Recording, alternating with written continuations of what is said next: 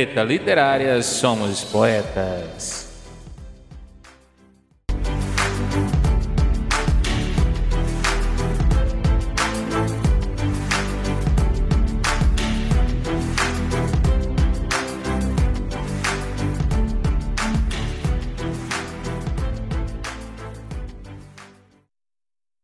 Olá, Liri amigos, tudo bem? Voltamos com a nossa programação normal, retomando os nossos assuntos pendentes. O Tretas vai utilizar o tema que estávamos abordando, que era a Semana de Arte Moderna de 1922. E agora também será um especial para comemorar o Dia Internacional da Mulher. Afinal, Anitta quebrou grandes tabus de sua época e de seu contexto social. Hoje, com o programa Tretas Literárias, vamos falar dos bastidores da Semana de Arte Moderna e a força feminina do evento. Como foi essa organização? A primeira curiosidade é que no cartaz da Semana de Arte de 1922 anuncia-se datas como 11 a 8 de fevereiro. Porém, os eventos aconteceram especificamente nos dias 13, 15 e 17, ou seja, a cada dois dias. Assim sendo, o evento estava destinado a categorias específicas. Cada um utilizariam do palco conforme o seu nicho. As categorias foram representadas por artistas da pintura, da cultura, da escultura, da poesia, da literatura e também da música. Todos eles hoje são grandes nomes do modernismo brasileiro. Como já falamos, este evento foi um grande movimento, pensado por intelectuais e grandes artistas. Nas tretas de hoje, vamos falar sobre essas grandes mentes por trás da semana bem como as polêmicas do evento. É importante vocês saberem que essa foi a mais polêmica manifestação literária antes vistas no Brasil. Foi um alvoroço tão grande na cidade de São Paulo que, como dizem nos dias de hoje, foi uma lacração sem precedentes. E a partir de então, o cenário cultural da cidade de São Paulo iria ser falado por muitos anos. O legado iria se espalhar até os dias de hoje. E um fato interessante sobre essa semana é que no contrato de aluguel do Teatro Municipal, o registro do evento seria um manifesto futurista. Isso porque abriria os olhos da sociedade, apesar de ser um movimento aberto a muitos Muitos artistas não compareceram ao evento, porém foram beneficiados com os resultados. Um nome famoso entre eles é a da artista Tarsila do Amaral, ela que foi conhecida por seus quadros impressionantes. Mas sabe por que a artista não compareceu? Porque ela estava, sabe onde? Em Paris, luxando com suas contas pagas ou devendo e luxando? Nem sei. Só sei que suas mãos que confeccionaram a Bapuru, com um valor artístico incomparável, ela se juntou ao grupo meses depois. A participação de Tarsila e Malfatti, que é a personagem que irá abrilhantar o nosso Tretas de hoje, foi de grande importância. Isso porque foi Malfatti que trouxe Tarsila para o modernismo. Elas foram um braço muito importante para a nossa cultura literária. Por quê? Nos anos de 1920, mulheres não podiam votar, muito menos trabalhar, sem que tivesse permissão de seus maridos. É isso mesmo, pessoal. E aí, o que, que aconteceu? Malfatti ganhou uma bolsa do seu avô, se não me engano, de seus parentes, e foi para a Alemanha estudar artes lá. Quando ela voltou ao Brasil, ela começou a fazer as suas exposições. E aqui começa a nossa treta. Porque ela não ia agradar a classe artística do Brasil. Anitta Malfatti lacrou no cenário artístico de 17. Quando ela exibia suas obras, sob muita influência do expressionismo, enfim, alguns intelectuais ficaram chocados. E sabe quem foi um deles? Monteiro Lobato, isso mesmo. Por quê? Porque Monteiro Lobato criticava as obras dele. Eu já coloquei lá no Instagram um destaque sobre Anitta Malfatti. Corram lá para ver. Vamos falar então desse estranhamento entre Monteiro Lobato e Anitta Malfatti. Bom, o escritor do Sítio do Pica-Pau Amarelo escreveu um grande texto é, no jornal que ele colaborava na época, criticando a arte futurista de Anitta. E esta é a carta. Vamos ler um pouquinho? A propósito da exposição Malfatti, a carta diz o seguinte: Há duas espécies de artistas, uma composta dos que veem normalmente as coisas e, em consequência disso, fazem arte pura, guardando os eternos ritmos da vida e adotados para a concretização das emoções estéticas. Os processos clássicos dos grandes mestres que trilha por esta senda se tem gênio. É Praxíteles na Grécia, é Rafael na Itália, é Rembrandt na Holanda, é Rubens na Flandres, é Reynolds na Inglaterra, é Leobat na Alemanha, é Yor na, na Suécia, é Rodin na França, é Lulaga na Espanha. Se tem apenas talento, vai engrossar a pleiade dos satélites que gravitam em torno daqueles sóis morredouros. A outra espécie é formada pelos que veem anormalmente a natureza e interpretam-na à luz de teorias efêmeras, sob a sugestão estrábica das escolas rebeldes, surgidas cá e lá como furúnculo da cultura excessiva. São produtos de cansaço e do sadismo de todos os períodos de decadência. São frutos de fins de estação, bichados ao nascedouro. Estrelas cadentes brilham em instante, as mais das vezes com a luz de escândalo, e somem-se logo nas trevas do esquecimento. Embora eles se deem como os novos percussores de uma arte aí, nada é mais velho do que a arte anormal ou teratológica.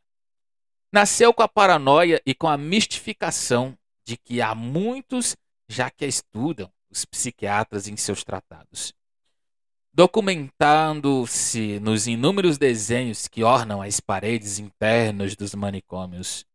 Ele dizia que a arte de Anitta parecia arte de louco, aquelas vistas feitas por internos de alguns manicômios. E ele eh, continua a dizer que a única diferença reside em que nos manicômios esta arte ela é sincera, ou seja, essa seria uma arte que não deveria estar exposta, não deveria estar à disposição de gente intelectual como Monteiro Lobato. ai, ai. E ele continuava a dizer: produto ilógico de cérebros transformados pelas mais estranhas psicoses e fora deles. Nas exposições públicas, zambumbanas pela imprensa e absorvida por americanos malucos, não há sinceridade nenhuma, nem nenhuma lógica, sendo manifestação, mistificação pura.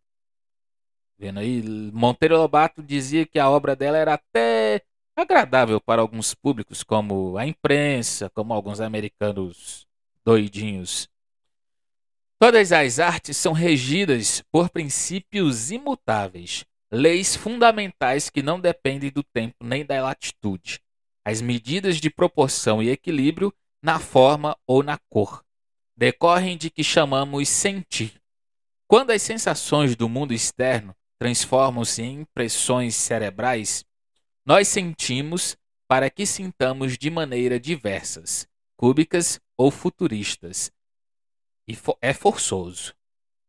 Monteiro Lobato aqui estava dizendo que a Anitta estava forçando alguma coisa, forçando algo que não cabia à situação ali naquele momento. Vamos ver o que ele continua dizendo aqui. Quando as sensações do mundo externo transformam-se em impressões cerebrais, nos sentimos para que sintamos de maneiras diversas, cúbicas ou futuristas. É forçoso ou que a harmonia do universo sofra completa alteração ou que o nosso cérebro esteja em pane por virtude de alguma grave lesão. Enquanto a, a percepção sensorial, percepção sensorial se fizer anormalmente no homem através da porta comum dos cinco sentidos, um artista diante de um gato não poderá sentir senão um gato. E é falsa a interpretação que o bichano fizer um totô, um escaravelho ou um amontoado de cubos transparentes. Eita, ele acho que ele disse aqui que a, a, a arte da Anitta era um cocô, era uma merda. Vocês interpretaram assim também? Eu interpretei assim isso aqui que ele quis dizer. Tá dizendo que aquelas pinturas de cores fortes era como se fossem merdas. Merdas de um gato. Estas considerações são provocadas pela exposição da senhora Malfatti. Olha aqui, rapaz, ele era ousado, hein? Citou nomes o miserável. onde se notam acentuadíssimas tendências para uma atitude estética forçada. Ele voltou a dizer que a Anitta era forçada, que ela só queria lacrar. Vai, malandra. Essa artista possui talento vigoroso. Olha aí, ele reconhecia que ela era talentosa. Por que, que não gostou da obra da mulher? Eu, hein? Um maluco. Esse artista possui. Esta essa artista possui talento vigoroso, fora do comum, poucas vezes através de uma obra torcida para a má direção. Ele está dizendo que se ela fizesse a obra do jeito que ele gostava, ela era perfeita, né? A diferença aqui é que ela não fez para agradar você, Monteiro Lobato. Hum, uma pausa aqui para uma curiosidade, gente. Anitta Malfatti chegou a participar de um concurso artístico promovido por Monteiro Lobato. É, nesse curso, ela enviou uma pintura do Saci, só que Monteiro Lobato não gostou da, da arte que ela fez. E sabe o que ele fez mais ainda? Olha para vocês ver o quanto ele foi ousado. Ele desclassificou a Anitta Malfatti simplesmente porque ele não gostou do Saci pintado por ela. Vamos continuar aqui. Percebe-se de que qualquer daqueles quadrinhos com a sua autora é independente, como é original, como é inventiva, em que alto grau possui um seminúmero de qualidades inatas e adquiridas das mais fecundas para construir uma sólida individualidade artística. Olha que nesse pedaço aqui ele praticamente promove a Anitta Malfatti. Ele chega a dizer que ela é independente, que ela é original, que ela é inventiva e que ela possui um alto grau. Monteiro Lobato, é... será que ele estava criticando mesmo? Sei não, viu? Tô aqui com as minhas dúvidas. Eu acho que ele estava mais era com invezinha. Entretanto, seduzida pelas teorias do que ela chama arte moderna penetrou dos domínios do impressionismo discutibilíssimo e põe todo o seu talento a serviço de uma nova espécie de caricatura. Sejamos sinceros: futurismo, cubismo, impressionismo e tutti quanti não passam de ouros tantos ramos da arte caricatural. É extensão da caricatura a regiões onde não havia até agora penetrado. Caricatura da cor, caricatura da forma, caricatura que não visa, como a primitiva, ressaltar. Uma ideia cômica, mas sim desnortear, aparvalhar o espectador. A fisionomia de que sai de uma dessas exposições é das mais sugestivas Nenhuma impressão de prazer ou de beleza denúncia as caras em todas, porém se lê o desapontamento de quem está incerto, duvidoso de si próprio e de outros, incapaz de raciocinar. É muito desconfiado de que o mistificam habitualmente. Outros certos críticos, sobretudo, aproveitam a vaza para ebater les bourgeois. Teoria, teorizam aquilo com um grande desperdício, um grande dispêndio de palavrório técnico. Desdobrem nas telas intenções e subintenções inacessíveis ao vulgo, justificam-nas com a independência de interpretação do artista. E conclui que o público é uma cavalgadura e eles os entendidos, um púgilo genial de iniciados da estética oculta. No fundo, riem-se uns dos outros. O artista do crítico, o crítico do pintor e o público de ambos. Arte moderna, eis o escudo, a suprema justificação. Na poesia também surgem, às vezes, furúnculos dessa ordem, provenientes da cegueira, sempre a mesma. Arte moderna como se não fosse modernismo. Esse Rodin que acaba de falecer, deixando após si uma esteira luminosa de mármores divinos. Esse André Zorn, maravilhoso, virtuoso, do desenho e da pintura. Esse Banguin, gênio rombrandesco, da Babilônia industrial que é Londres.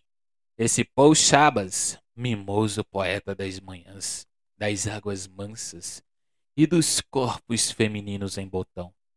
Como se não fosse moderna, moderníssima, toda a legião atual de incomparáveis artistas do pincel, da pena, da água forte, da dry point, que fazem da nossa época uma das mais fecundas em obras-primas. De quanto deixaram marcos de luz na história da humanidade. Na, na exposição Malfatti figura ainda como justificativa da sua escola o trabalho de um mestre americano, o cubista Bollison. É um carvão representado, representando.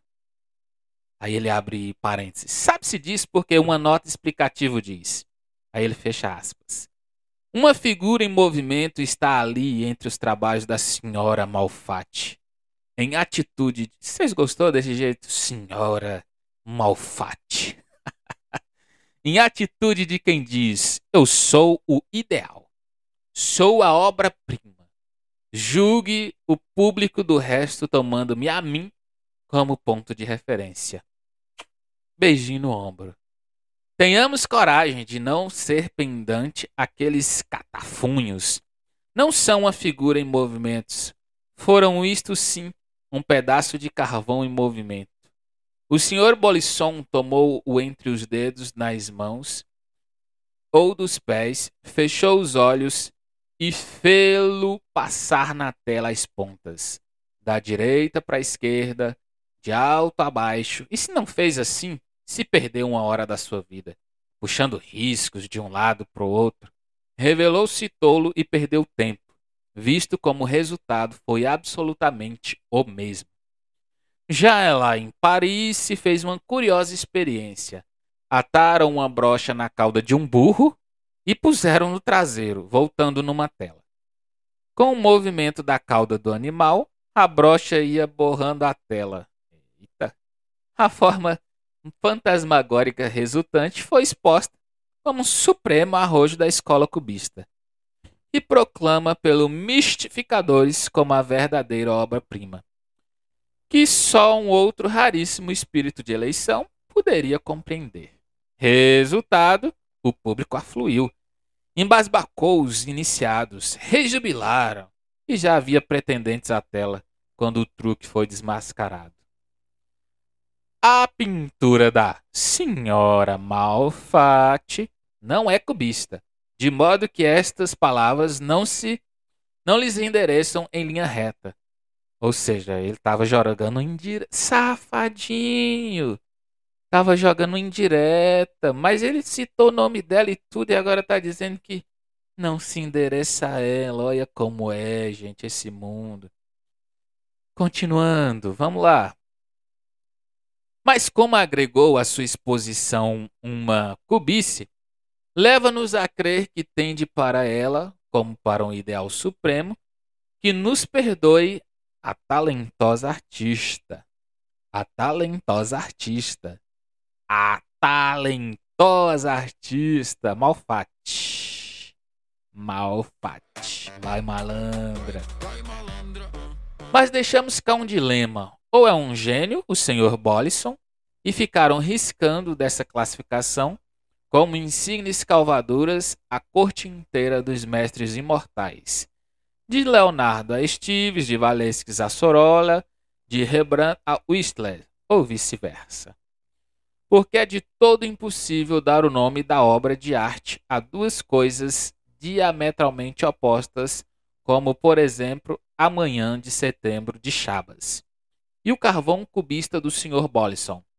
Não fosse a profunda simpatia que nos inspira o formoso talento da senhora Malfatti, e não viríamos aqui com esta série de considerações desagradáveis a de ter essa artista ouvido numerosos elogios à sua nova atitude estética. Há de irritar-lhe os ouvidos como decortes, impertinência, esta voz sincera que vem quebrar a harmonia de um coro de lisonjas. Entretanto, se refletir um bocado, verá que a lisonja mata e a sinceridade salva. O verdadeiro amigo de um artista não é aquele que a entontece de louvores, e sim o que lhe dá uma opinião sincera, embora dura e lhe traduz chamente. Olha, gente, chamente aqui na, na letra dele tinha um, um tio, um chan, chan, chamente, sem reservas, e que todos pensam dele por detrás. Os homens têm o verso de não tomar a sério as mulheres. Eu disse que isso aqui ia se tornar um especial também para o Dia Internacional das Grandiosas Mulheres. Essa é a razão de que lhe. Vamos voltar. Esta é a razão que lhe derem sempre amabilidades, amabilidades quando elas pedem opinião. Machismo, né? Aquele que está querendo dizer. Tal cavalheirismo é falso, e sobre falso nocivo, quantos talentos de primeira água se não transviaram arrastados por maus caminhos pelo elogio incondicional e mentiroso. E tivemos na senhorita Malfatti apenas uma moça que pinta. Olha só como foi machista o tio Lombato, como há centenas por aí, sem denunciar centelhas de talento. Calar no íamos, ou talvez lhe dessemos meia dúzia desses adjetivos bombons, que a crítica açucarada tem sempre à mão em se tratando de moças. Julgamos-na Julgamo-la, porém, merecedora da alta homenagem, que é tomar a sério o seu talento, dando a respeito da sua arte uma opinião sincérrima e valiosa pelo fato de ser o reflexo da opinião do público sensato, dos críticos, dos amadores, dos artistas, seus colegas e, pontim, pontim, pontim, dos seus apologistas. Dos seus apologistas, sim, porque também eles pensam deste modo por trás. Assina ML. Bom, Lombato parecia ter certa inveja de Malfatti por ela ser tão boa e ele um frustrado. Isso mesmo. Um frustrado artisticamente falando. Isso porque ele queria ser um artista plástico, porém foi obrigado por seu avô, se não me engano, se não falha a memória, a cursar direito. Então ele colocou seu rabinho entre as pernas e foi para a faculdade. Se tornou o que vocês conhecem hoje como criador do Saci, Emília, de Anastácia e muito mais. E que de nada, e nada adiantou essas críticas que ele fez, porque o seu senso crítico conservador não interferiu em nada na carreira de Anita Malfatti, porque a mulher lacrou, né, gente? Anitta foi e sempre será um fenômeno. Este foi o Tretas Literárias de hoje. Já sabe, né? Onde sempre ouvir. Estamos em várias plataformas e agregadores de podcast. Orelo, Spotify, Deezer, Amazon Music, Castbox, Google Podcast e muitas outras. Um beijo, Liri amigos e Liri amigas. Até a próxima.